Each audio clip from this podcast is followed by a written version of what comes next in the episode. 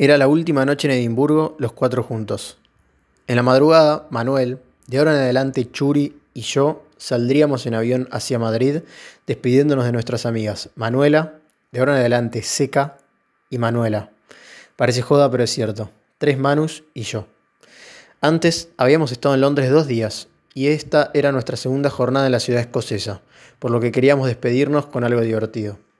Manuela entonces propuso durante el día una idea que estuvimos considerando hasta que nos decidimos un ratito antes de hacerla.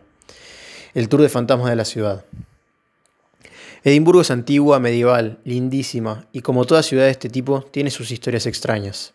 Éramos cuatro, jóvenes y con sed de aventura, por lo que finalmente, y a pesar del miedito que nos daba, aceptamos la propuesta. Volvimos de caminar, preparamos las valijas para tener todo listo para salir al aeropuerto a las 3 de la mañana y salimos a comer a un subway. Con Churi no sabíamos si dormir o no. El dilema estaba en gastar las últimas horas en la ciudad descansando para llegar bien a Madrid o bancárnosla y dejar que fluyera. Con el correr de las horas nos dejamos llevar y no dormimos nada. Consejo, no saquen un vuelo a las 6 de la mañana. Es un parto. Después de la cena improvisada empezamos el tour. El guía, disfrazado como un personaje de un cuento de terror y en un escocés marcado pero entendible, empezó el trayecto con su gran performance. Su actuación te hacía sentir que estabas en un cuento del siglo XVII. Debíamos ser unas 15 personas, y el churi jodía conmigo hablando de un chino que tenía una apariencia sospechosa. Le creamos toda una identidad de asesino serial para disimular el miedo que nos iba surgiendo con toda la historia que iba contando el guía. Pasamos por la Catedral de St. Giles, por los callejones y los closes más conocidos y por un par de historias turbias del pasado de la ciudad. Manuela, Churi y yo estábamos bastante intimidados. Sin embargo, Seca parecía impermeable a todo. Alegaba que nada de eso le daba mucho miedo. Corajuda la muchacha. Después de caminar un rato por la ciudad, llegamos al cementerio de Greyfriars, el más conocido. Es el lugar en el que, según nos contaron, más hechos sobrenaturales registrados hay en el mundo la gran mayoría en torno al mausoleo del infame Bloody Mackenzie, un famoso abogado escocés que ejecuta a mucha gente opositora a sus ideales y cuya alma hoy en día no descansa en paz. El guía relató que unos años atrás un homeless se metió al mausoleo a dormir resguardándose de la lluvia y en medio de la noche vio el fantasma de Mackenzie, por lo que salió corriendo despertando a toda la ciudad. Este hecho obligó al gobierno a cerrar con candado la puerta, pero la leyenda contaba que si golpeabas tres veces la misma, diciendo el nombre del abogado, cosas raras podían sucederte en los días siguientes, desde rasguños sin explicación hasta fotos eliminadas del celular por arte de magia.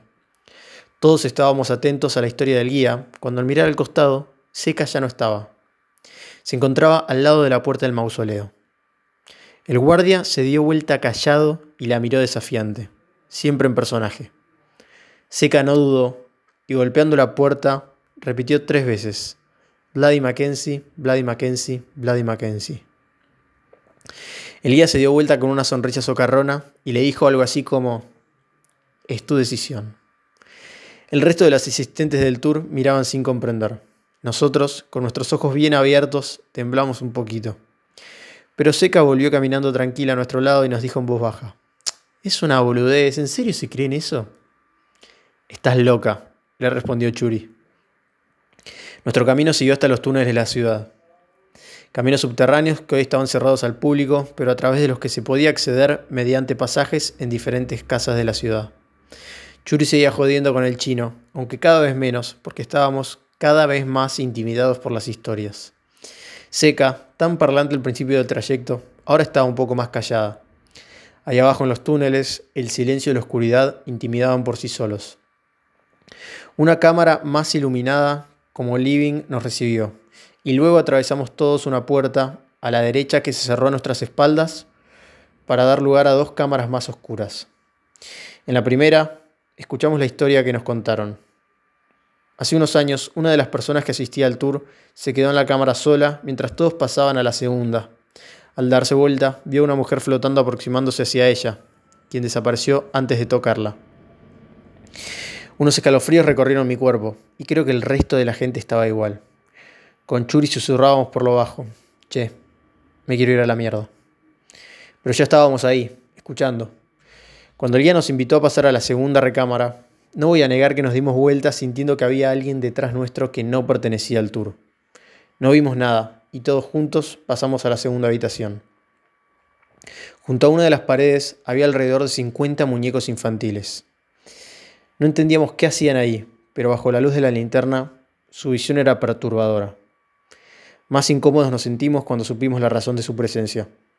Muchos años atrás, cuando los túneles no estaban abiertos al público, tres hermanos habían encontrado el pasaje y el menor de ellos, un niño, murió en circunstancias extrañas.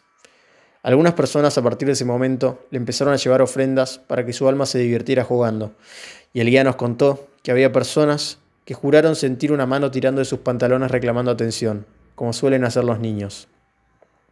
Churi y yo estábamos a unos metros de Manuela y de Seca. Cuando levantamos la vista para mirarlas, buscando complicidad, no la encontramos. Seca miraba a Lía temblando y agarrando el brazo a Manuela, ambas con los ojos abiertos y pensando, ¿en dónde carajo nos metimos? Con el churi nos permitimos reírnos incómodos por lo bajo, recordando el valor que había demostrado Seca unos minutos antes. Pero la verdad es que inconscientemente estábamos esperando sentir algo y eso nos asustaba bastante. Minutos después salimos de los túneles y el guía nos liberó y nos despidió. Más tranquilos ya, con la luz de la luna protegiéndonos y sintiendo un poco más de libertad, nos dirigimos al Stramash, un bar bailable, a tomar nuestras últimas cervezas los cuatro juntos. Bailamos unas horas hasta que se hicieron las tres. Con el Churi nos despedimos de nuestras amigas para partir al aeropuerto. El tour quedaba como una anécdota del viaje. Lo único que un poco nos asustó en los días siguientes fue no encontrar unas fotos de esa noche que habíamos sacado con mi celular. No estaban en ningún lado. Nadie había borrado nada pero no le dimos mucha importancia. Seca, sin embargo, sí recordó lo que había hecho y lo que había dicho el guía cuando dos días después del tour se despertó y la espalda le ardía. Al verse en el espejo, vio los arañazos inexplicables.